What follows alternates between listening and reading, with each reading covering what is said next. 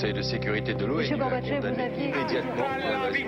Le roi masse des troupes aux armes Vous n'avez pas, monsieur Mitterrand, le monopole du cœur. J'ai vu Brel. Les présidents, ils sont pas pour nous. C'est moi Vous pensez tous que César est un con Comment ce groupe d'hommes peut décider pour des millions et des millions d'autres hommes 12, 11, 10, 9, ignition sequence start. Mesdames et messieurs, culture générale. Ah, tu l'as dit en même temps que Julien Lepers.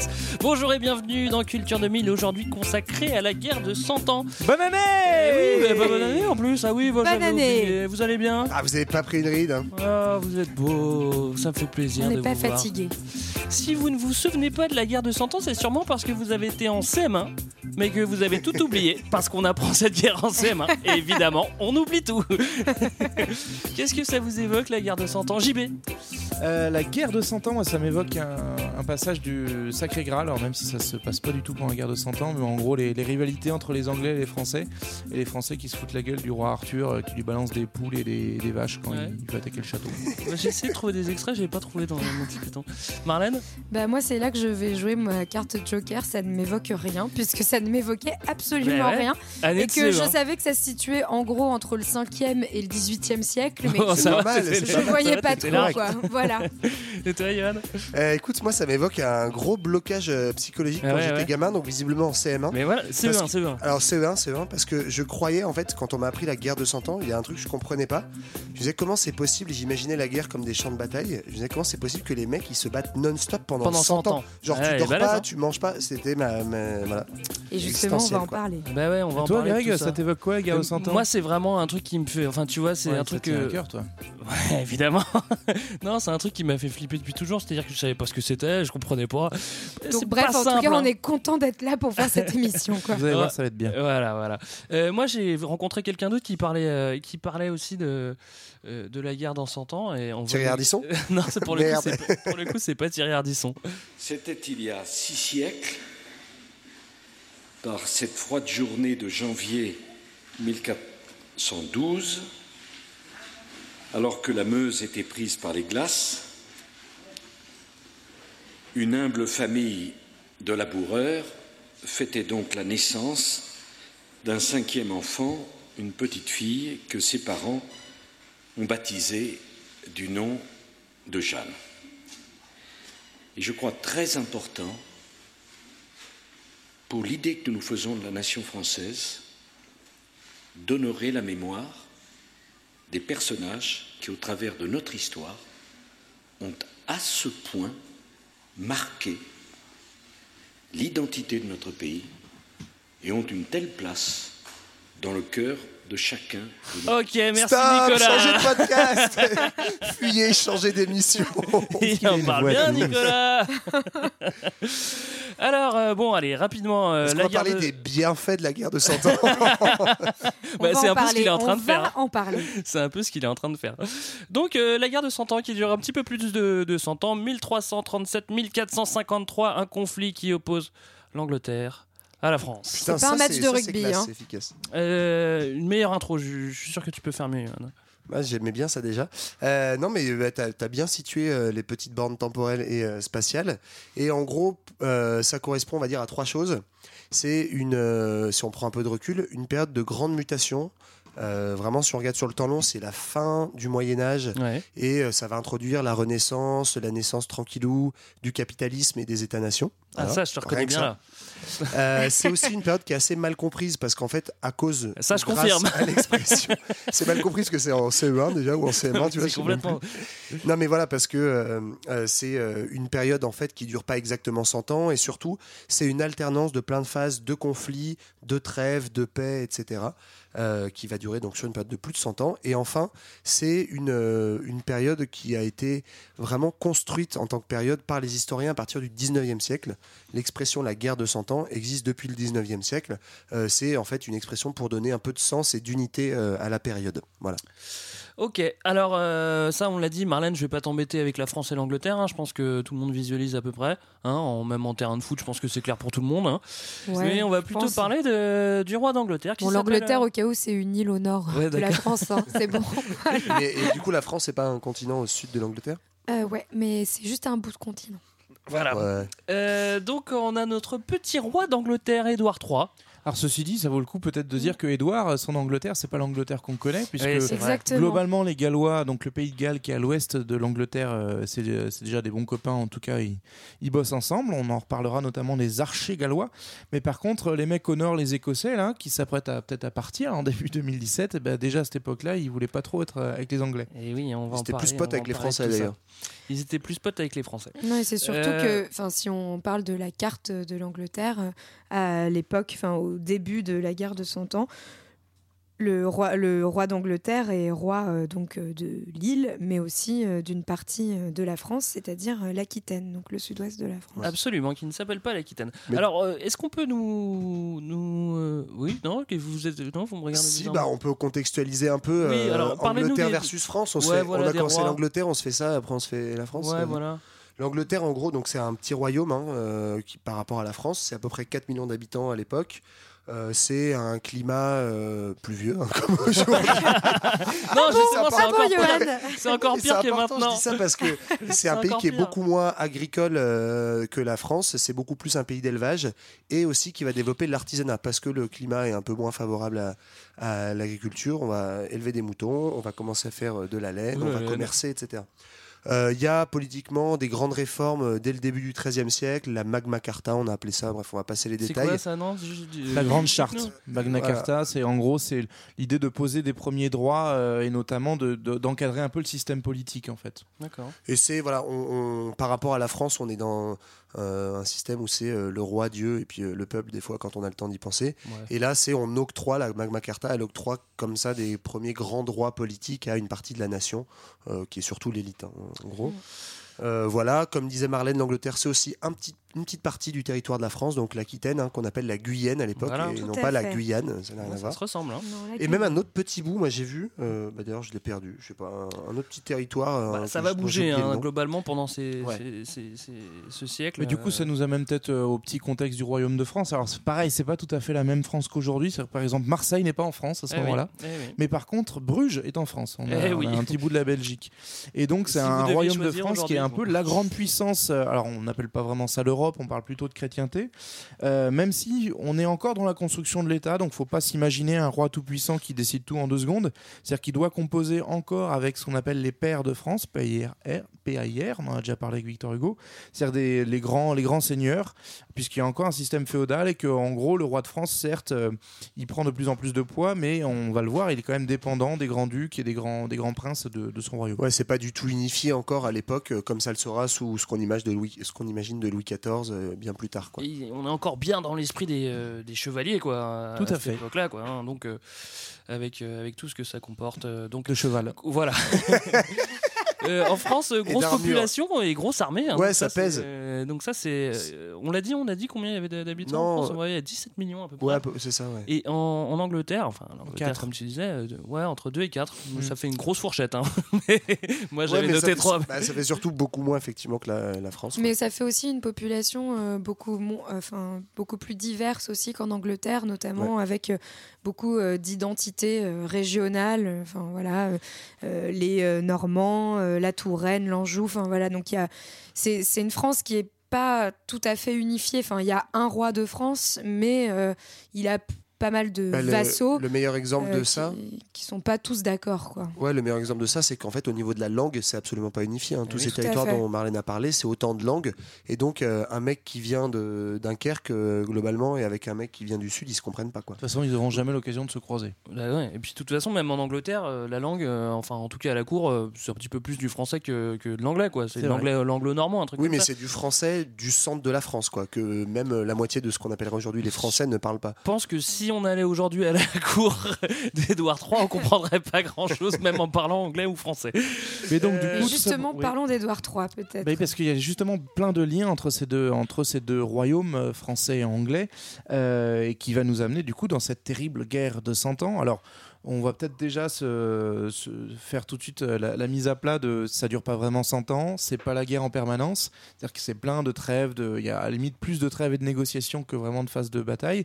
Par ailleurs, il y a eu plein de guerres et d'affrontements auparavant, notamment autour de cette question de la Guyenne, là, ce, ce quart sud-ouest de la France. euh, qui pose un peu problème et au roi d'Angleterre et au roi de France, parce que ça, ça leur met dans une, ça les met dans une relation compliquée.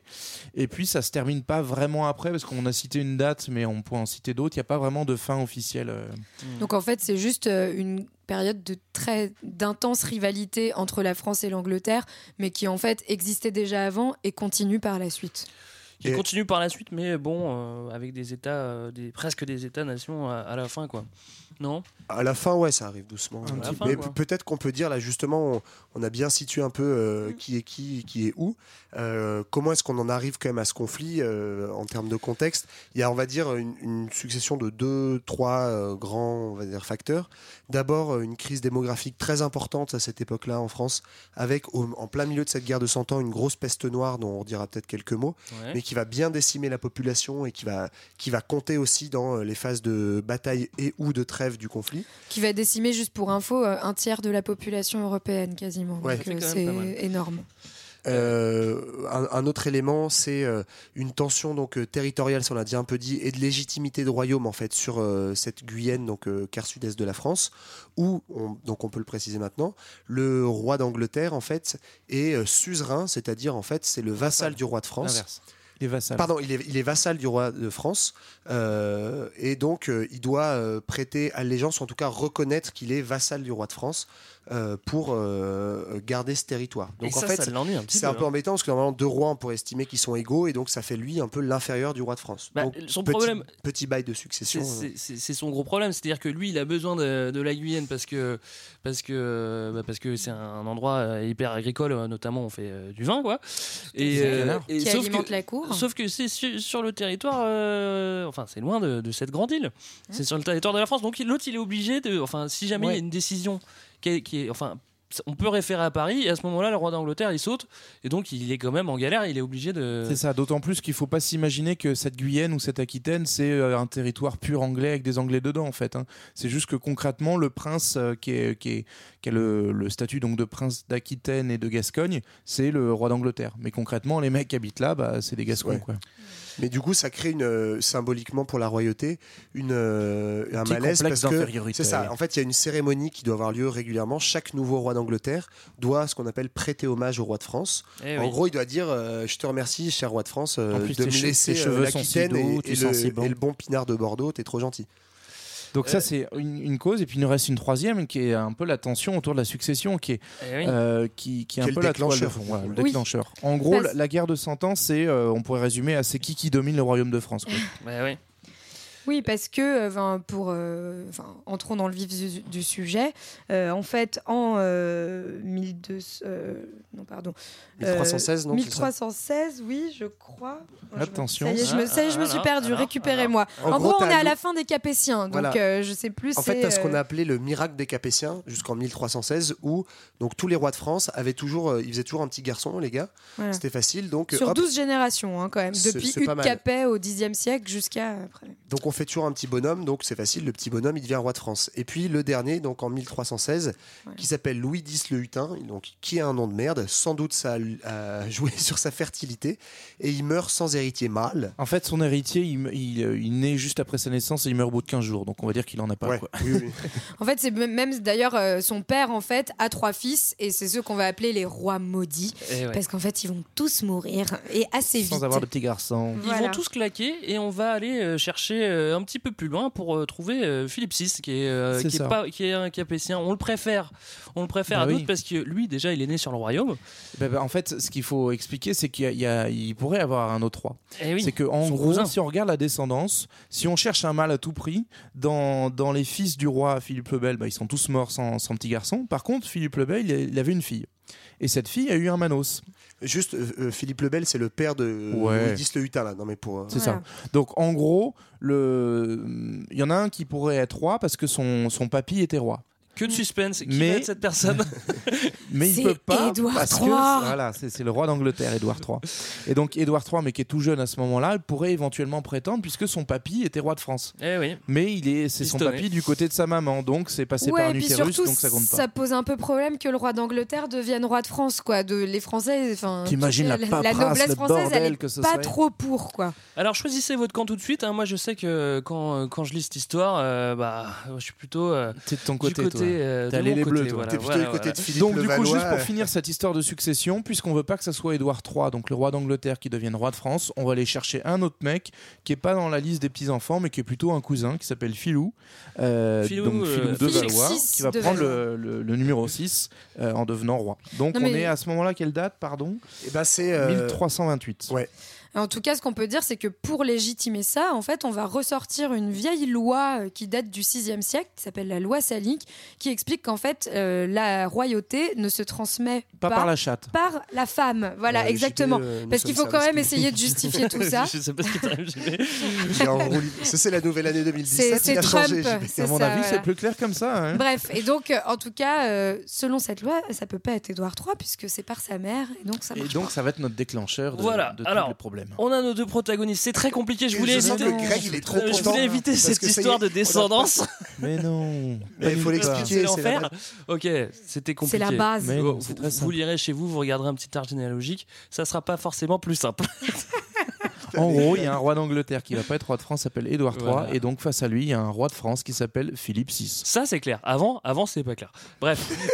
Avant, t'écoutais pas. Je te remercie, t'as qu'à- Greg. t'as qu'à Si, changer bien sûr. d'émission. si, si, bien sûr. Euh, alors, euh, Philippe VI, euh, bah, il. Ah bah va- ça, c'est clair. Greg. Ah ah, c'est drôle. Philippe VI va décréter au bout d'un moment qu'en fait, bah, la Guyane, eh ben, c'est à lui.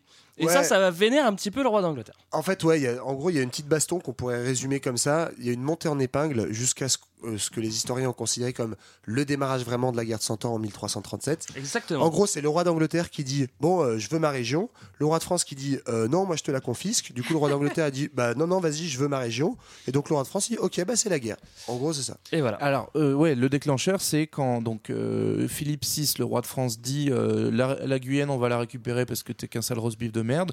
La, la réaction d'Édouard III, c'est de dire ah ouais, bah dans ce cas-là, je vais être roi de France. Boum, parce que mon papy était roi. Ouais, et il va tout faire pour ça. Mais euh, sa, sa, sa principale technique, c'est de dés- déstabiliser euh, Philippe. C'est pas vraiment de. Bon, il va y avoir des, des guerres, des, des, euh, des avancées sur les territoires, mais le but, c'est pas une conquête totale du, du territoire, c'est plus de, de lui foutre l'archoumain, hein, comme on Ouais, dit, bah, C'est ça. pour, euh, pour essayer de, de choper la place. euh, Oui, t'as raison. Et puis en fait, on pense même que le coup de. En fait, c'est moi qui revendique le trône de France de la part du roi d'Angleterre Édouard III. C'est un peu un coup de bluff. C'est-à-dire qu'il sait qu'il aura jamais l'armée et les moyens de, de dominer tout le royaume de France. Oui. Par contre, c'est un- une sorte de coup de pression politique pour avoir bien euh, s'assurer la Guyenne et éventuellement gagner deux trois territoires en plus. Donc quoi. juste pour que ça soit bien clair, on rentre dans la guerre de 100 ans, on est en 1337 et on est dans une première phase, en fait il va y avoir deux phases, deux mi-temps dans la guerre de 100 ans. Donc la première, elle est déclenchée par euh, le bisbee entre, entre Doudou et euh, Doudou 3 et Philou 6. Et en gros, elle va durer une vingtaine d'années.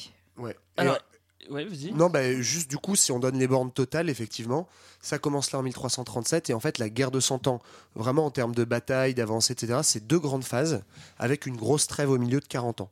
La première, phra- la première phase, elle dure de 1337 à 1380. euh, et la deuxième phase, après une trêve, elle dure grosso modo hein, de 1415 aux années 1450. Et euh, à chaque fois, ça se passe de la même manière. C'est les Anglais débarquent, sans mauvais jeu de mots. Ils commencent à mettre la grosse rachouma à la France. Et puis les Français finissent par récupérer leur territoire. Voilà, c'est à peu près ça qui se passe, deux fois. Euh, Il y a aussi donc des tout ça pour rien du tout, en fait, pour Mathieu Nul, en fait. des petites histoires d'alliance qu'on, a, dont on a un petit peu parlé. Euh, les Écossais sont plutôt euh, soutenus par les Français. En Flandre, ça commence à bouger parce que ils hésitent un petit peu avec les Anglais et les Français. Évidemment, ils sont sur le continent, mais ils commercent vachement avec l'Angleterre. Et puis on a, on a, on a qui d'autre? Bon, on en a Les plein, Pays-Bas, l'Allemagne. Même, même, les, euh, même les princes, par exemple, euh, la principauté de Navarre, qui est censée faire partie du royaume de France, elle va jouer sa pute. En gros, ce qu'il faut comprendre, c'est que comme il y a une Mais JP, opposition. mais 2017, qu'est-ce qui se Ça, passe ça fait trois vulgarités. Pardon, JB. quatrième, je sors. Euh, comme il y a une la opposition de bâtards, commence. Et ben entre le roi de France et le roi d'Angleterre, globalement, les gens vont se dire bon bah je vais essayer de tirer le meilleur parti possible. Quoi. Ouais. Donc c'est pas vraiment un conflit de se dire euh, je suis avec le roi de France parce que je suis un patriote et que j'aime la France, c'est que en gros là c'est plutôt dans mon intérêt et ce qui fait que les alliances vont beaucoup bouger pendant toute euh, la guerre de 100 ans. C'est ce qui fait d'ailleurs des, des Flandres. Ouais, c'est ce qui fait d'ailleurs ces, ces jeux d'alliance que certains historiens disent que cette période elle est intéressante parce que en fait elle a beaucoup à voir avec la période actuelle où euh, beaucoup d'alliances se font et se défont pour des raisons comme ZGB purement stratégiques, un, un peu géopolitique, comme on dirait aujourd'hui, et pas par euh, morale ou par fidélité. Ça a à voir avec la période actuelle aussi, parce que les, les Anglais se fichent vraiment de nous, euh, comme quoi on n'est pas bon en baston, et ça date de colère, cette époque-là. colère. Ah non, mais j'aime pas ça. Bon, toujours est-il qu'en 1346, il y a- là, il y a une bonne baston. quoi. Édouard III, il arrive. Et, euh, et il, va, il va cartonner un petit peu. euh, on est à Crécy, hein, c'est ça? Ouais, c'est ça. Bah, en gros, juste avant Crécy, en fait, c'est la. T'as raison, c'est la première grosse bataille. Avant ça, euh, la stratégie anglaise, c'est de dire bon, on a une toute petite armée parce qu'on a une toute petite population. et qu'on n'a pas beaucoup de sous. Voilà. Donc, on va faire et les, deux étant liés, et on va faire du coup une petite guerre de pillage. En gros, on fait des chevauchés, sorte de blitzkrieg, euh, guerre éclair avant l'heure. euh, voilà. Euh, Mais- on arrive sur des territoires. Crécy, c'est presque ça. Bah, non, Crécy, c'est une vraie bataille rangée. Ah bon. En fait, mais avant ça, eux, ils font des petites chevauchées.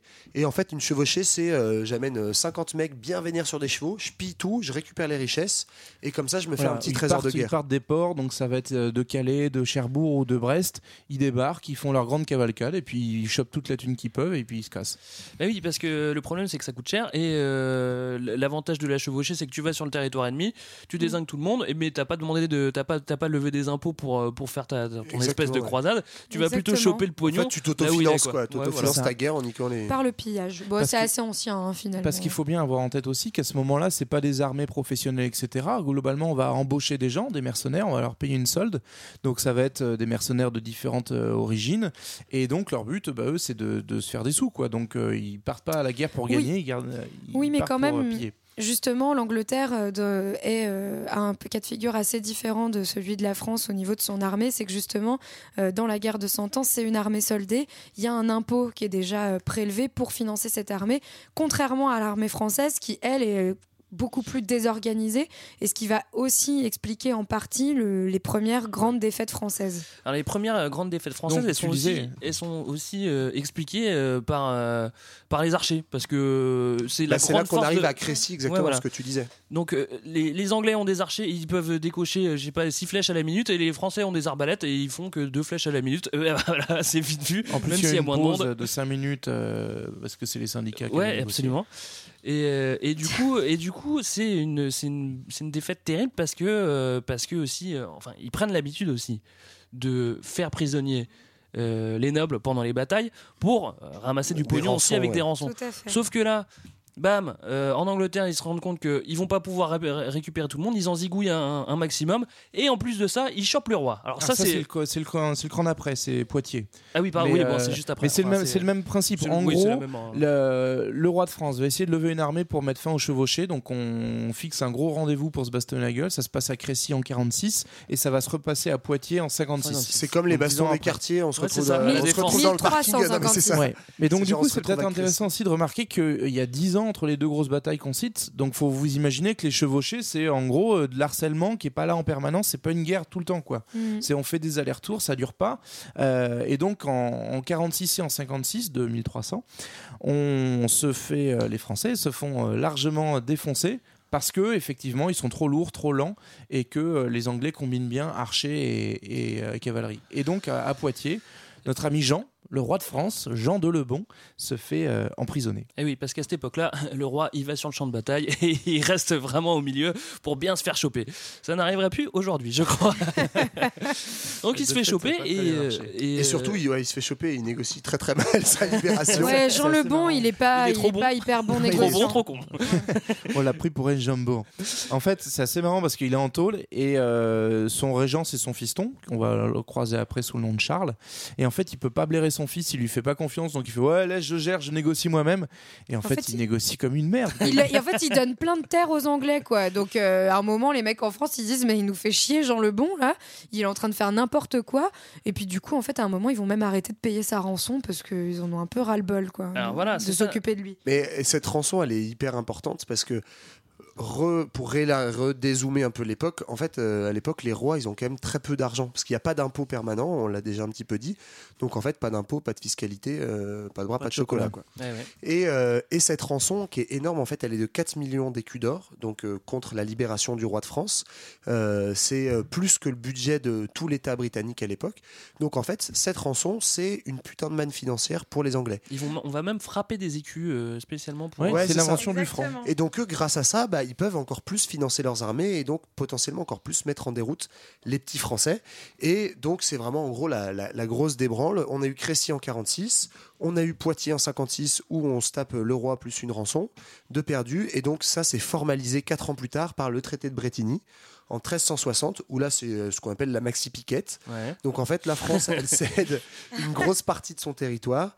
Euh, donc en gros, une, on va dire pratiquement la moitié ouest de la France, hein, la Guyenne, la, La Guyenne est Gascogne, élargie, ouais. le Poitou, le Limousin, même Calais euh, appartient désormais aux Anglais. Et euh, les Français font dans leurs souliers. C'est euh, Voilà. Mais, mais c'est une négociation quand même, c'est-à-dire qu'en échange, Édouard III euh, doit renoncer à la couronne de France. Donc c'est un soi-disant euh, traité win-win, mais bon, on perd quand même pas mal, quoi. Donc c'est 1360, traité de Bretigny. Et pour se recueillir sur cette défaite, on va écouter une jolie chan- chanson de l'époque. hein. Le roi anglais se faisait appeler le roi de France par sa appellation. Il a voulu hors du pays mener les beaux Français hors de leur nation. Or il est mort à Saint-Fiacre-en-Brie. Du pays de France, ils sont tous déboutés.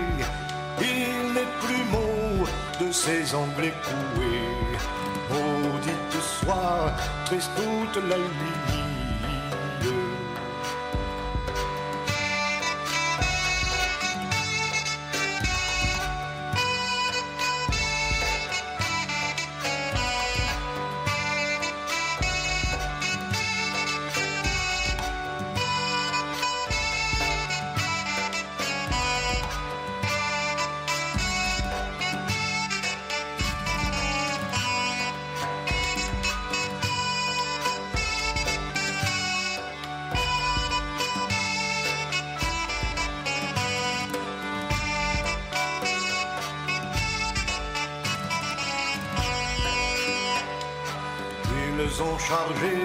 L'artillerie sur mer, force biscuit et chacun un bidon. Et par la mer jusqu'en Biscaye aller pour couronner leur petit roi coton. Mais leur effort n'est rien que moquerie. Capitaine Préjean les a si bien frottés qu'ils ont été terre et mer enfondrés. Maudite soir, triste toute la ligne. C'est entraînant, hein, n'est-ce pas hein? Oui. nous met vraiment. On va se tâcher les petits. J'aimerais bien savoir ce que Sarko pense de cette chanson. C'est dommage que t'aies pas trouvé l'extrait, Greg. je, vais- je peux le rechercher, fais attention à toi. Ah, triste traité de Bretigny, on est en train de perdre notre belle France. Eh oui, mais oui. Et ça, c'est le problème de Jean de Lebon. Tout fout le camp sous Jean II. Mais heureusement, en fait, euh, bah, c'est une histoire de cycle. hein. Bah, tu nous chopes, euh, tu nous chopes la France, et bah, on va la reprendre. hein. Et il y a notre pote, euh, il y a notre pote euh, Charles V Donc arrive. Charles V, c'est le fils de Jean le Bon. Remettons les Absolument. choses en perspective. Et euh, là, l'avantage qu'on a, c'est que Édouard III, euh, bah, il est un peu vieilli, tu vois. Du coup, il commence à être un peu faiblard. Ça fait quand même 50 ans qu'il casse les couilles, les mecs. ouais, c'est hein. vrai que ça fait C'est 50 vrai ans que qu'il- lui, il dure beaucoup plus que Mais pendant parce ce temps, nous, on a eu trois rois, quoi. Ouais, Philippe ça, VI. Jean le Bon, et là, on arrive à Charles V. Bon, arrive, bah, arrive son heure, et ben voilà, euh, tant mieux, il est vieux, et ben nous, on, on- on va se débrouiller pour, euh, pour reprendre tout ça. Et euh, il y a un certain Du Guesclin qui arrive, qui est un titre qui est. Comment comment c'est déjà c'est Connétable. Connétable. C'est un peu le chef des armées, en fait. Voilà, c'est ça, un hein. capitaine, quoi. C'est le, ouais, c'est le ministre de, de la Défense. C'est un bar aussi. Mais Donc il est bien vénère. Enfin, Bah, on est bien vénère. C'est ça, en gros, c'est euh, on, on va réorganiser la, la contre-attaque en profitant aussi que ben, les, les Anglais sont un peu moins dedans. Et donc, à partir de 1364, c'est le début du règne de, de Charles V. euh, et il va lancer une, une série de, de reconquêtes du territoire en s'appuyant notamment sur du Guesclin euh, pour euh, bouter les Anglais. Et, ça, ça fait plaisir. Du coup, sa petite tactique, elle est assez simple. C'est euh, ce que disait Marlène juste avant la pause. Premièrement, tiens, on va arrêter de payer la rançon, ça va nous faire de l'argent. Et en arrêtant de payer de la rançon, en fait, je vais pas le dire à mon peuple.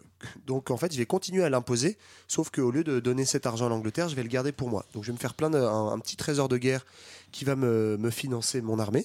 Ça, c'est la première idée. Et ensuite, avec du Guesclin, je vais changer de tactique.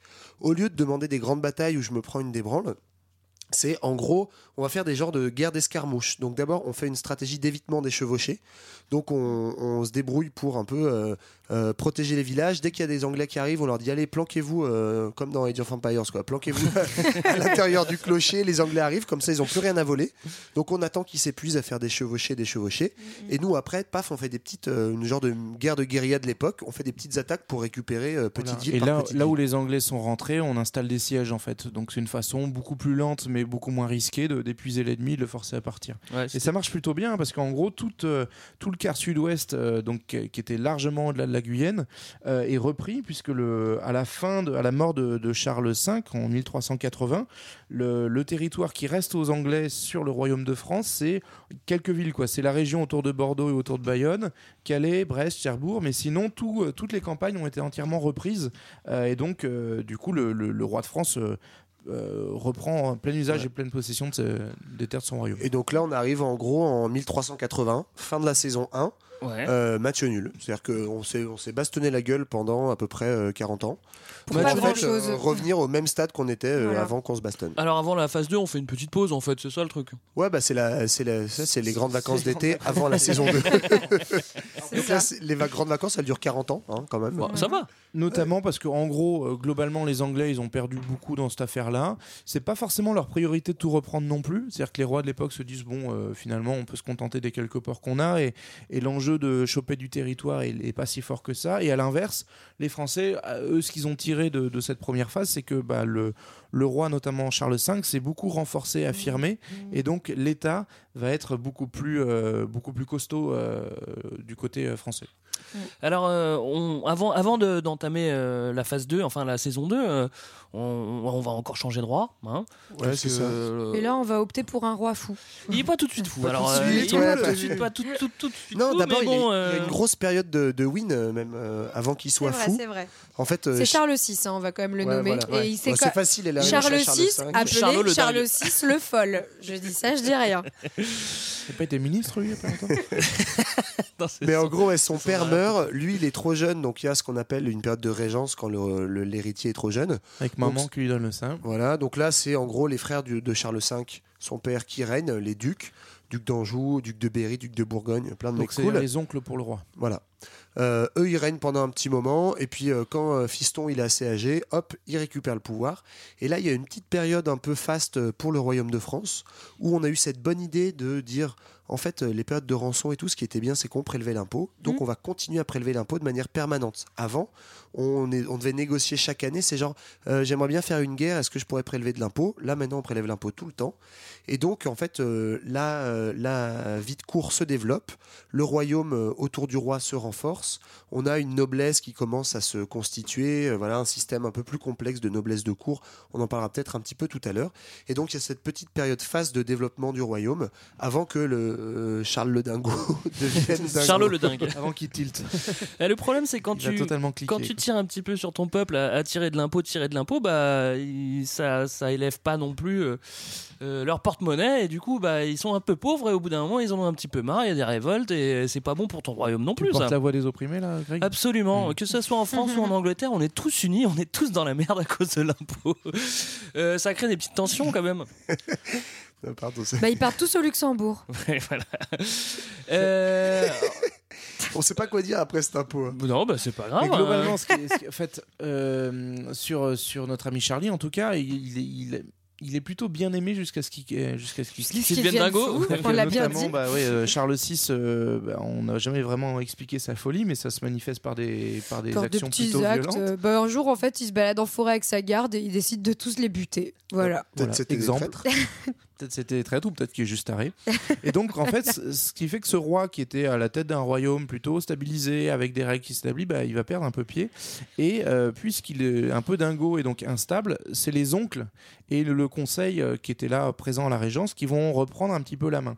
Mais le problème, c'est que ça va commencer à se friter, à se tendre sur qui va avoir euh, l'oreille du roi fou pour pouvoir lui, euh, lui murmurer des belles choses. Bah, c'est toujours pareil en fait, c'est que le pouvoir, enfin le roi en tout cas commence à s'affaiblir et du coup, euh, bah, ça aiguise les appétits. Voilà, ça aiguise les appétits. On va commencer à se tirer dans les pattes pour voir euh, qui c'est qui est le plus fort et qui c'est qui est la plus grosse. Quoi. Et là, c'est du coup la, la grosse bastos de l'époque. En fait, il y a une, pratiquement une guerre civile hein, en France entre deux, deux partis. Le parti du Pinard et le parti du Dijon. Donc le parti du Pinard, c'est les Bourguignons et le parti du Dijon, c'est les Armagnacs. Ou du En- bœuf, comme vous voulez. Moi, je préfère. Mais en gros, c'est l'Est contre l'Ouest. quoi. Euh, et donc, il y a cette période de, de- de tension en France qui va affaiblir évidemment le royaume. Mais on a un peu la même chose en Angleterre avec euh, euh, voilà, euh, des révoltes paysannes d'un côté, une petite crise économique de l'autre, parce que justement, on a beaucoup tiré sur la corde de l'impôt. Donc, euh, guerre civile des deux côtés, c'est le bordel. Et bah, du coup, qu'est-ce qu'on fait quand c'est le bordel pour euh, re- ressouder les troupes On repart en guerre et c'est le début de la saison 2. C'est le début de la saison 2 et les Anglais euh, attaquent fort, ils voient que c'est la merde de l'autre côté et bah, ils y vont quoi, hein. ils y vont directos et, euh, et on est à Azincourt, hein, vite fait. C'est ça, en gros, là on, a, on est passé du coup au 15e siècle, on est en 1415, donc le, le roi du côté des Anglais, donc qui est un mode euh, hyper vénère, c'est- il s'appelle Henri V, et il débarque, il euh, fait un, un peu à l'ancienne, façon chevauchée, avec sa petite armée, et il va faire un petit tour euh, des popotes, puisqu'il va euh, conquérir la Normandie. Il va mettre la main sur la Normandie et il va notamment infliger une très très lourde défaite euh, qui va être aussi un gros massacre pour la noblesse française qui est euh, la fameuse bataille d'Azincourt. Donc tout ça c'est en 1415. Fameux, fameuse petit, euh, petit point culture, parce que notamment il y a une euh, pièce de Shakespeare qui s'appelle Henri V qui euh, relate cette bataille. euh, voilà. Il y a un film aussi, enfin voilà, mais en tout cas, il y a pas, il y a encore une fois ces deux, euh, deux- pardon, deux camps euh, à peu près équivalents en termes d'hommes, mais avec euh, du côté anglais encore euh, ces fameux archers qui vont être euh, beaucoup plus euh, efficaces, et aussi en face surtout une armée française complètement désorganisée qui euh, en fait euh, arrive un peu tardivement, euh, divisée entre le clan bourguignon et le clan armagnac, et qui euh, du coup va subir une défaite énorme. Apparemment, on dit euh, en qu'en une heure c'était plié quoi. Alors du coup, notamment parce que le clan bourguignon, euh, il faut le dire un petit peu, alors bourguignon et armagnac, en fait, ils vont pas jouer la carte de tous unis, euh, tous ensemble pour sauver la Tous France. unis contre la vie En fait, ils vont profiter de cette attaque des Anglais pour se dire, ok, comment je peux en tirer parti pour écraser le clan d'en face? Donc, en gros, euh, que ce soit les Armagnacs ou les Bourguignons, à différents moments donnés de leur histoire, ils vont nouer des alliances avec les Anglais, et c'est finalement l'alliance euh, entre Anglais et Bourguignons qui va être la plus solide. Les salauds. Et notamment, bah, ça va aboutir à, à ce qu'on a appelé le, le traité de Troyes, puisque Troyes, à ce moment-là, c'est la capitale un petit peu des Bourguignons. Alors, pour info, celle des Armagnacs, c'est euh, Bourges. Donc, c'est vous dire qu'à cette époque-là, on, on a vraiment le goût des grandes capitales, hein, Bourges et Troyes, spécial casse dédié à toute la Ligue 2. Et, euh, et donc, du coup, lors du traité de Troyes, les Anglais vont se mettre d'accord pour dire ben, vous, les Bourguignons, vous allez pouvoir vivre votre vie, et nous, ce qu'on fait, c'est que vous légitimiez nos- notre droit à la succession. C'est-à-dire que quand le fou, là, Altaré, qui est encore là, hein, mais qui est juste totalement gaga en train de faire des bulles, quand il sera mort, eh bien, ce sera Henri V, le roi d'Angleterre, qui deviendra roi de France. Donc, en gros, les Anglais manœuvrent avec les Bourguignons, on se fait un petit deal, et euh, du coup, c'est ce qu'on appelle la double monarchie. Euh, C'est-à-dire que ça prévoit que le roi d'Angleterre devienne aussi roi de France. Et Et ça va pas traîner en plus parce que là, le traité de 3 c'est 1420 et il se trouve que euh, il, il- il claque quasiment en même temps euh, Ouais. Charles VI et, un- et Henri V Mais en c'est- 1422. Et c'est là d'ailleurs où, où la branlée de la saison 2, elle est encore plus violente que la branlée de la saison 1. C'est que c'est très court en fait. Azincourt, c'était 5 ans avant ce traité. Et en fait, en 5 ans, parce qu'il y a cette situation de guerre civile entre euh, Dijon et Pinard, euh, que du coup, le, le- les Anglais arrivent en fait à déshériter le roi euh, si rapidement. Et donc Le, roi Charles VII, voilà, donc Charles l'héritier de Charles VI. qui est le fils du dingo là, du coup, il est obligé de fuir. On va l'appeler le dauphin, c'est son petit nom de l'époque, parce que Oui. c'est tellement mignon. un Parce qu'il s'appelle aussi Flipper. Et en fait, Eh ben, ouais, du il- il bah, doit- Flipper, oui, bah oui, il flippe d'ailleurs et puis il se barre. Bah, c'est ça, il se barre à Bourges, justement, dont parlait JB, qui est sa capitale à lui. Lui, en gros, il est du camp des Armagnacs. Donc, en fait, euh, on va dire la légitimité euh, française du royaume, elle est côté Armagnac, et elle se, barre, euh, elle se barre à Bourges, pendant que les Bourguignons continuent de faire alliance avec les Anglais. Et, tout ça sur, fond de pillage, d'escarmouches, etc. Pour se faire une petite carte mentale de, de, de ce que ressemble le royaume de France du coup après ça. Donc on est dans les années 1420. Euh, en gros, vous prenez le en dessous de la Loire, c'est le, le royaume de Bourges, on va dire. C'est le ce qui est sous contrôle des Armagnacs, qui est sous contrôle du dauphin, donc euh, le Charles, qui est censé être le légitime. Euh, à l'est de la France, donc ça va de, de Lyon jusqu'à jusqu'à la, la Belgique actuelle. Ça va être le, le, le duché de. Bourgogne, voilà, les Bourguignons.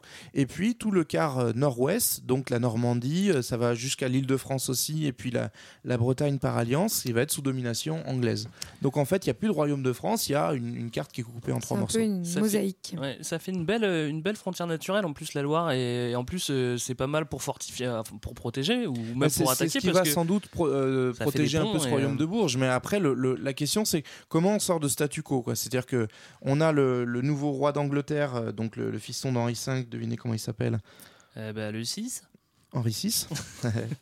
Ouais, bravo Euh, Greg. Et qui, qui va du coup se vouloir revendiquer la couronne de France et euh, à l'inverse le petit Charles, le dauphin, pour la même histoire. qui veut aussi euh, qu'on Ouais, lui moi, le droit. comment. C'est un peu l'histoire sans fin. Non, moi, Comment je sais comment sort ce bordel. Dis-nous. Et ben, on a un espèce de mythe euh, complètement inventé par l'histoire qui s'appelle Jeanne d'Arc. Bah attends, attends, attends. Allez, ça y est, le On se, révisi- on le se- on révisi- se calme, le, surviviste. arrive. Donc effectivement, c'est là où on arrive à Jeanne. Et mais ça avance, ça avance parce qu'en plus euh, les Anglais eux, continuent et puis euh, ils sont à Orléans, voilà, blablabla, bon c'est le bazar. Bah, Orléans, en fait, c'est important parce que en fait, ils arrivent à Orléans et qu'ils sont près Loire, de Bourges. Orléans. Et du coup, là, il y a vraiment une, une menace, euh, on dirait quasi vitale du royaume de France, quoi. Donc euh, Si là, tombe, on se dit qu'il faut faire quelque chose. Si Orléans tombe, en gros, il y a plus de France. Si on voulait refaire l'histoire, il y, en- y a plein qui disent que en fait, c'est le moment où euh, bah, la France aurait pu disparaître de la carte, ce qui est complètement euh, exagéré. Ouais, parce mais qu'en voilà, plus, la capitale, c'est Bourges. Donc, c'est aussi un truc qui a été. Non, mais c'est vrai, c'est pas Orléans. Donc c'est pour ça qu'il fallait un petit Zorro. Alors on Et- est à Chinon, Ouais, justement. bah, en gros, et il y a la petite Jeanne qui arrive. C'est ça. En fait, euh, Tranquillement. pour euh, faire euh, en résumé donc l'histoire officielle de ça, c'est Jeanne d'Arc et une, petite. Non mais Alors bah, que Dieudonné s'invitait à cette antenne. euh, non, mais attendez, alors, Alors soi-disant, vas-y, soi-disant. non mais donc je fais l'histoire. En gros, Jeanne d'Arc, elle a 16-17 ans. Elle vient de l'est de la France, d'un petit village. C'est une petite paysanne Pucelle. et, une- et elle est pucelle. Ouais, ouais, Elle ouais. pucelle. Elle entend des voix, etc., qui lui disent d'aller ouais, voir oui, le jusque-là, roi de France déshérité, donc Charles le Dauphin, qui est planqué à Bourges. Jusque-là, on voit pas le problème. Jusque là tout est cohérent. voit pas, oui. Donc, jusqu'à tout est cohérent. Elle arrive à, à la cour du roi. Oui, jusque là c'est normal. Voilà. Elle rentre, elle ouvre la porte, il y a le roi. Bah ouais, Elle voilà. ouvre la porte. Le roi est pas déguisé en roi parce qu'il est planqué, mais elle le reconnaît. Ah, Elle parle pas la même langue que lui, Miracle. mais elle parle avec lui. Elle s'entretient en tête à tête avec lui pendant deux heures et elle le convainc d'aller euh, rechercher son trône et donc de prendre Orléans puis d'aller se faire sacrer à Reims. Bon, moi je... Et en gros, mais vraiment. Sachant pour- que Reims, on l'a dit, c'est dans le royaume, c'est dans le domaine maître- euh, contrôlé par les Bourguignons, donc c'est dangereux. Mais- c'est dangereux, il va mais falloir faire une grosse percée. Et pour résumer très vite cette histoire, en gros, à ce moment-là, en fait, Jeanne d'Arc va réussir à convaincre le, convaincre le roi de prendre la tête des, des troupes, de l'armée. Et en D'une fait, partie des troupes. d'une partie des troupes, elle va commencer à galvaniser l'armée, unifier ces troupes-là et réussir à reprendre d'abord Orléans, donc c'est sa première euh, grande euh, victoire qui va la faire connaître, Donc, bataille d'Orléans. 1429. Voilà, c'est ça. Euh, elle, euh, elle met fin au siège d'Orléans, elle reprend la ville, et ensuite elle dit à, à Charles VII, le dauphin, vas-y, c'est pas fini, viens, on l'attente. viens, on l'attente, Charlie. On va à Reims, je te fais sacré roi en plein territoire ennemi. Et euh, elle le fait, il est sacré roi à la cathédrale de Reims. Et ça, c'est en 4- 1431. Donc en deux ans, en fait, elle arrive à unifier les, les, les troupes et à euh, resacrer le roi. Et c'est le début, en fait, de la, Ouais. la reconquête. Alors ce qui est important pour ça, c'est parce qu'il faut, faut pas se dire que c'est magique de se faire sacrer à, à Reims et que du coup tu gagnes tout, mais c'est qu'il y a en fait aussi un enjeu de légitimité vis-à-vis de la population et euh, un besoin d'avoir le soutien des troupes, le soutien des grands et être la figure légitime pour reprendre le, trône en fait. Et donc le, geste d'aller à Reims, c'est là où se sont fait sacrer tous les rois de France. Et donc par conséquent, c'est une façon de revendiquer la, légitimité monarchique et de se dire c'est moi le vrai, donc les autres c'est des faux et donc faut les foutre dehors quoi. Et il y a aussi quelque chose euh, à dire à ce propos de ce sacre, c'est que euh, Charles, Charles VII, il va, euh, oui, il va en fait inventer en quelque sorte, légitimer cette idée de monarchie de droit divin qui, encore une fois, euh, naît de ce contexte de Ouais, et puis guerre de du 100 coup, ans. Cette voilà. histoire bien pratique de Jeanne d'Arc, effectivement, qui est envoyée par Dieu pour soutenir le bon roi contre les mauvais, notamment. En gros, c'est. Dieu qui va servir d'argument pour Ouais. euh, mobiliser les troupes et retrouver un roi. quoi. Mais en fait, c'est ça. Au-delà de la blague, et, et pour me défendre un peu, parce qu'on m'a quand même euh, traité de Dieu donné. non, mais en fait, ce qui est marrant dans cette histoire, c'est que Jeanne, euh, c'est quand même le super argument, parce que soi-disant, elle entend des voix, etc. Mais en fait, c'est une bombe diplomatique, ce truc-là. C'est-à-dire, tiens, on est dans une France qui est est ultra croyante et tu lui dis n'importe quoi à partir du moment où c'est Dieu qui l'a dit, personne n'ose le contredire. Donc on n'a qu'à dire que cette nana, euh, c'est Dieu qui lui a demandé euh, de galvaniser les troupes et de euh, chasser les Anglais qui eux sont le mal. Et bizarrement, elle va le faire et ça va marcher. Bah, et il y a plein. pour le coup, c'est vraiment divin parce que le pauvre Charles, Charles VII, avant, il était tranquille sans ressources, il avait pas, il avait pas de était thunes, il était au bord du poil. Non, non, découragement. on était un peu, en fait, on était un statu quo en fait. C'est juste qu'il y a, il y a un surcoût, un surcoût de motivation. Alors euh, effectivement, après avec toute une part de réécriture sans doute, mais en tout cas qui, qui a fait euh, pencher la, la, la balance. Mais c'est euh, au bout d'un moment où est-ce que tu retrouves une énergie, une ressource pour euh, te relancer dans une guerre dans laquelle on s'enlise depuis des années? Et ben, elle le fait. Hein. Bah ouais. Mais dans laquelle les populations ont, plus ont vraiment de motivation. Quoi. Et ça va, ça va même euh, plutôt vite. Alors du coup, bah, c'est plutôt bénéfique hein, pour, le, pour le petit Charles, hein, n'est-ce pas? Ah bah c'est c'est le début de la, de la grosse débranle. Absolument. Puisque en gros, euh, bon alors Jeanne, il va lui arriver un petit un petit malheur. Johan nous en dira un petit mot. Mais euh, mais en gros, on a une reconquête du territoire, un peu comme ce qu'on a vécu dans la première saison, avec euh, euh, ce qui va être l'élément déclencheur. C'est pas que le, le roi de France a des super troupes et que d'un coup les Anglais sont mauvais, mais c'est que avant de se mettre à chasser les Anglais, il va se dire, je vais peut-être arrêter de me battre avec les Bourguignons. Et donc on va prendre le Philippe le Bon, qui est le duc de Bourgogne, et on va lui dire, mec on s'est mal compris par le passé, faisons la paix, embrassons-nous, euh, on, page blanche quoi. Et donc en gros, il y a, vous vous souvenez qu'il y avait trois parties, bah, désormais il n'y en a plus que deux puisque le duc de Bourgogne et euh, Charles VII, qui est enfin reconnu comme roi de France, euh, vont s'allier et donc pouvoir mettre vraiment Ouais, les Anglais C'est la, c'est la réunica- réunification des deux France. Oui, quoi. et en gros, les Bourguignons euh, lâchent les Anglais. Quoi. Exactement. Mais aussi parce simple. que cette, euh, ce- cette alliance-là, c'est la paix d'Arras en 1435. euh, cette alliance-là, elle arrive après, en gros, un peu le, le double coup de force euh, de Charles VII et de Jeanne d'Arc. Ou aussi, pourquoi ça a compté dans l'histoire, mais je disais dans l'histoire officielle, pourquoi est-ce que on en fait encore aujourd'hui un mythe? C'est parce qu'en fait, euh, c'est la première fois que euh, on va réussir à attiser une forme de sentiment national. On disait au début de ce podcast que en fait euh, la nation française ça veut rien dire avant cette histoire. Et là ça commence à avoir du sens euh, qu'on y croit ou qu'on n'y croit pas hein, mais parce que les Anglais sont perçus comme des ennemis et comme des étrangers envahisseurs à partir du moment où Jeanne d'Arc, les Armagnacs, les Bourguignons se réunissent et disent ok on est un seul et même peuple et on va euh, les bouter hors de France comme dit l'expression. Alors il les boot, il les boot, il les boot jusqu'à jusqu'à Bah, jusqu'au jusqu'à tout, hein, ils euh, reprennent la Normandie, ils reprennent la Guyenne, donc on est Ils dans les années Calais, euh, fin même. 40, euh, 50, et en gros le seul territoire qui va rester aux Anglais, c'est effectivement euh, la ville de Calais et ses environs. euh, voilà. Mais donc en gros 1453, c'est souvent la date qu'on qu'on prend pour euh, clôturer cette, euh, cette guerre de 100 ans, pas parce qu'il y a une trêve, mais parce que la Guyenne est reconquise et donc euh, pleinement réintégrée au Royaume de France. Ce qu'il faut peut-être dire aussi pour un peu contrebalancer le côté dont on a- mis une raclée aux Anglais, c'est que globalement, si on regarde l'histoire anglaise à ce moment-là, le roi d'Angleterre, c'est vraiment pas sa priorité. Et donc c'est aussi pour ça qu'il va pas mettre énormément de ressources pour protéger ces territoires-là. Et c'est aussi pour ça que les Français sont très très fiers de cette guerre de 100 ans, parce que ouais, on a gagné. En fait, les Anglais, eux, de leur point de vue, ils se sont retirés au bon moment. quoi. Ils n'ont pas perdu. Ouais, ouais, Mais c'est vrai que c'est un peu- à dire. Non mais ceci c'est bien le panache à la française quoi. C'est genre ouais on a gagné on a gagné le jeu au moment où les mecs ils ont arrêté de jouer en fait. hein, tu vois. Ouais, puis on a gagné en fait c'est- pas grand chose. C'est c'est comme les parties de Monopoly interminables quand t'étais gamin, où en fait tu gagnes quand les mecs en face de toi ils en ont marre, ils ont juste envie d'aller. Oui, bouffer. et puis les Anglais, faut dire que, enfin, ils en ont marre et en plus, je pense, enfin, ils se sentent euh, un peu moins concernés parce que mine de rien, cette guerre, où est-ce qu'elle se déroule Enfin, son, son, territoire son terrain, c'est le territoire français. Les Anglais, finalement, le. Ah, il y avait quand même du pinard en toujours, Guyane, hein. hein, ils auraient pu le garder quoi les cons. C'est comme toujours.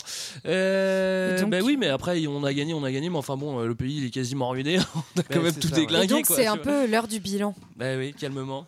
On se Ouais. remémore à chaque Bah, instant. en fait, c'est peut-être un peu quelques petits points qu'on voulait ressortir de cette, euh, de cette guerre de 100 ans. Et peut-être le premier, effectivement, que, que tu ressors, c'est un peu les conséquences euh, économiques et démographiques de, de cette guerre de 100 ans où globalement, on a passé euh, beaucoup, beaucoup de temps à se, à se taper dessus. Et euh, en gros, si on regarde une carte de France, toute la partie euh, des côtes de la Manche, donc de la Bretagne jusqu'à la Belgique, et puis tout le centre de la France est entièrement ravagé parce que c'était pillé de façon continuelle. C'est-à-dire que tous les euh, 1, 2, 3, 5 ans, 10 ans, il y avait des mecs qui faisaient des radias et donc pas possibilité de construire.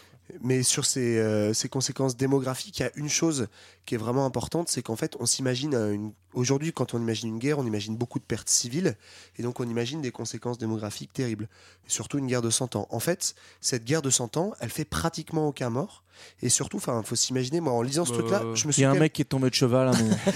non mais vraiment, moi, en, en bossant ce truc-là, je me suis dit, en fait, la guerre, c'était mieux avant. Mais sans déconner, parce qu'en fait, la guerre avant, c'est quoi? C'est juste les gros bourges qui se battent entre eux. Et tu vois, ils font des batailles rangées. Euh, Maintenant, c'est Et- l'inverse en fait. C'est ça. Et en fait, alors, la population, ok, elle se prend euh, des viols et elle se fait piquer sa, Ouais, sa bon, maison. voilà, c'est pas certes, grave. Mais je veux dire, en fait, la guerre, elle, fait- elle fait très peu de victimes, si ce n'est en fait, et surtout, ça c'est hyper important en France, dans les rangs de la noblesse. Oui. C'est-à-dire qu'en fait, c'est la noblesse française qui est décimée par les défaites, c'est pas du tout le peuple. Et donc, il va y avoir un gros renouvellement des élites, mais le peuple, finalement, il est affecté économiquement, mais il meurt pas. Le- la guerre, on l'a dit un tout petit peu, c'est le but, c'est pas de tuer les gens. Il y a un espèce de code de l'honneur, mais aussi parce qu'il y a besoin d'argent. Oui, mais ça, plus ça trop change aussi. vite. hein. Ça, Bah, ça le- change vite le aussi justement pendant les la prendre guerre. en otage. Oui, bien sûr, sauf que justement, on a euh, à la fin de cette guerre de 100 ans, euh, notamment, il me semble, avec euh, Henri euh, V, euh, un grand changement euh, vis-à-vis de ce code de l'honneur, puisque euh, il va capturer en fait des prisonniers euh, français et il va les tuer. Et en fait, euh, cette, vraiment no- pas très gentil. cette noblesse va être tuée. Et c'est en- non, mais c'est c'est quelque chose de nouveau dans la guerre, puisque avant, en fait, on gardait ces otages pour obtenir des rançons. Oui, voilà, c'est ça. Et que désormais, on va un peu mettre fin à ce code d'honneur. Ce qui est- ce qui ça, est, c'est qu'il a peur en fait. ce qui est, ce qui est une Non, nouveauté de la guerre, une petite innovation. Oui, c'est ça, mais, mais c'est un peu ce que je disais, c'est que jusqu'à présent, euh, la guerre en fait faisait peu de morts, et ce qui vraiment a des conséquences démographiques terribles dans cette période, et on n'en a pas parlé de tout, C'est la, ouais, c'est la grande peste notamment, où Ouais. en fait il y a, euh, la peste avait disparu depuis je sais plus combien de siècles, et elle réapparaît en Europe en C'est 1349. 49, Ouais, ouais, voilà. ça. Et en fait, euh, cette peste-là va décimer une énorme partie de la population euh, et elle va avoir des conséquences démographiques beaucoup plus graves que la guerre de 100 Bah, ans. la, la, enfin, la, la population de l'Europe passe de euh, environ 60 millions de personnes à, 20, euh, à 40 millions. Ouais, donc elle perd à peu près un tiers. Et de- dans les autres conséquences aussi, du coup, pas du fait directement de la guerre, mais notamment tous ces euh, soldats qui vont être démobilisés, en fait, qui vont vivre de, de- de- de cette guerre. Bah, dès qu'on est dans une phase de trêve, ils vont bah, se, se nourrir sur le pays. Donc, c'est ce qu'on appelle les routiers. C'est des types qui sont sur les chemins et qui vont euh, violer, piller, etc. Et c'est ça qui va mettre plus d'insécurité et de, et, de, et de violence, en fait, dans, dans toutes ces parties du, du royaume de France. Ouais, et Et il y avait l'arrivée de la poutre aussi, hein, ce qu'on a- on l'a pas dit. Et oui, j'ai compris de la poutre. non, non, rien à voir. Et oui, ça commence au milieu, euh, bam, et ça, ça, ça tue un petit peu plus que les flèches. Euh, Qu'est-ce que tu voulais dire, Ryan? Ouais, euh, non, mais en lien avec ce que disait JB, effectivement, en gros, euh, tout ce territoire euh, français, le royaume de France qui était si important, on disait, avant la guerre de 100 ans, va être un territoire vachement insécurisé et ça va changer aussi le, le poumon un peu économique de l'Europe, où du coup, ces territoires-là sont trop incertains. Donc, par exemple, des territoires comme la Flandre vont prendre beaucoup plus de place, euh, une économie comme l'artisanat va prendre plus de place aussi. Donc, on commence à sortir d'une société féodale, euh, euh, agricole, etc., tout tranquillou, hein, mais aller vers des villes qui se développent, des campagnes qui, se qui commencent un petit peu à se vider, etc. Donc ça, change vraiment l'économie de, de cette zone. Et du coup, pareil, dans ce qui, ce qui va changer du fait de cette insécurité et des, et des troubles un peu permanents, bah, c'est que plus que le nationalisme et le, euh, la volonté de que les Français gagnent contre les Anglais, ce qui va aussi rallier à la fin en fait la, la population autour du, roi de France, c'est qu'on est à la recherche de euh, d'une force suffisamment établie pour pouvoir garantir une sécurité que ne peut plus euh, gérer le petit seigneur du coin. Le seigneur, il a plus les moyens de d'assurer qu'il n'y ait plus de brigands sur son territoire, donc on va recourir à une force royale euh, qui est bien mieux organisée, et bien plus apte à, remettre de l'ordre. Alors, les trois infos à retenir euh, sur la guerre de 100 ans. Marlène, je commence par toi. Tu, il nous faut une petite info. Dis-moi. Bah, la petite info, moi en tout cas ce que j'ai retenu c'est qu'on est dans une période en fait de construction euh, progressive de l'État en tout cas en France euh, qui euh, puisque on part euh, d'un moment pendant toute cette guerre de 100 ans où on a des affrontements entre dynasties et même à l'intérieur de la France entre Armagnac et Bourguignon pour arriver à un moment où on a un semblant d'unification et un semblant en tout cas de sentiment national face à un autre qui est ici l'anglais. Johan Bah ouais, moi dans le même sens, hein, euh, je suis. C'est ça que je retenais principalement, euh, la formation des États, et notamment, on l'a dit un petit peu, mais euh, cette naissance de la fiscalité permanente qui est essentielle en fait. L'État, c'est non mais l'État en fait oui. c'est quoi? C'est des richesses et un territoire unifié. Et en fait, qui c'est qui unifie ce territoire? C'est l'armée. Et comment on unifie ce territoire? Par l'armée Avec de Par l'argent. Donc en fait, on invente l'impôt permanent. Du coup, on développe l'armée permanente. Du coup, on sécurise des frontières, et c'est ça qui fait naître l'État. Pas mieux pour moi. D'accord, donc on a trois fois la même. D'accord. Euh, bah écoutez, voilà, on espère que ça vous a Toi, un t'as peu retenu quoi, Greg, de cette guerre de 100 Moi, ans je- c'est toujours, c'est toujours pas très clair la guerre de 100 ans, mais euh, ça m'a donné vraiment envie de me plonger dedans. J'ai acheté un bouquin là qui s'appelle La guerre On de peut, 100 ans. on peut aussi retenir que c'est un peu Dallas. Dallas au, Dallas. 14e siècle. C'est- quoi. C'est c'est presque ça. Euh, on va se quitter avec euh, Leonard Cohen, Joan of Arc. Et, puis, surtout, on se retrouve- euh, oui, on se retrouve. Bah, Dis-nous, Marlène, alors pour. Pour parler de de quelque chose d'un peu plus exotique, d'Haïti. Ah, ça va faire du bien Mais d'aller un non moins peu. dramatique. Allez, Préparez-vous. à dans deux semaines. Salut. Salut This very smoky night.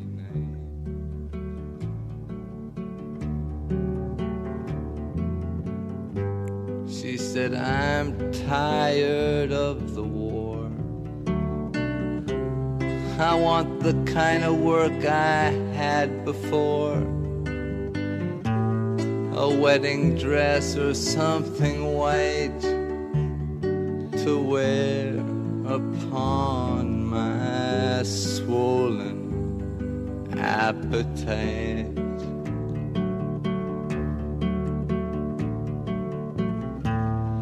La la la, la la la, la la la la la la. La la la la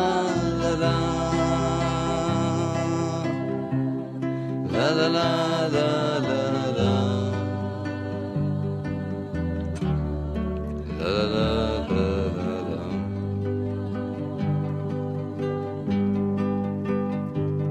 Well, I'm glad to hear you talk this way.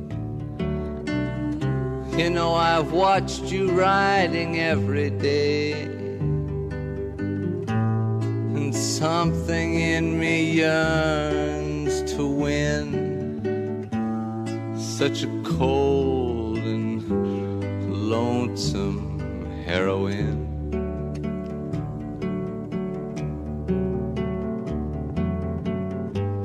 And who are you? She sternly spoke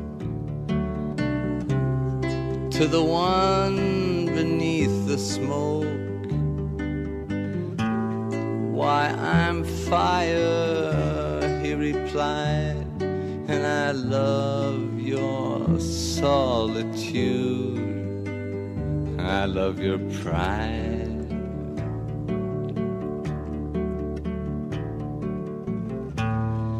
La la la, la la la, la la la la la la. La la la la la la. La la la la la la. La la.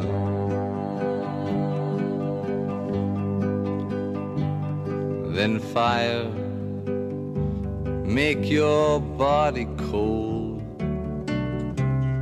I'm gonna give you mine to hold. Saying this, she climbed inside to be his one, to be his only bride.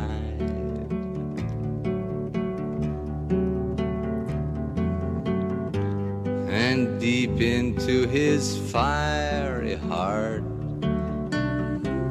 he took the dust of Joan of Arc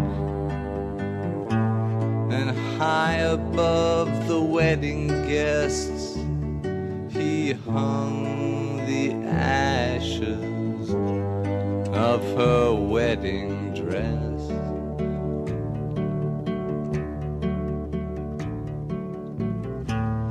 La la la, la la la, la la la la la la. La la la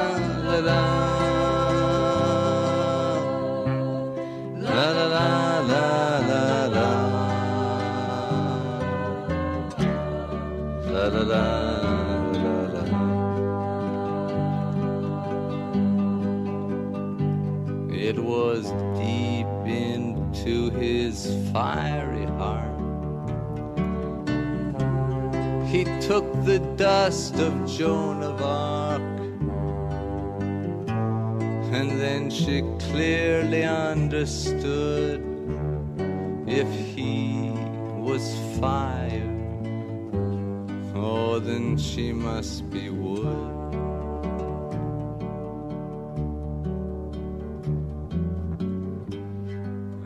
I saw her wince, I saw her cry, saw the glory in her eye. Myself, I long for love and light,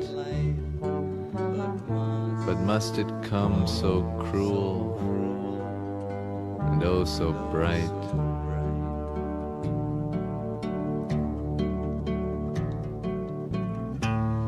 La la, la la la, la la la la.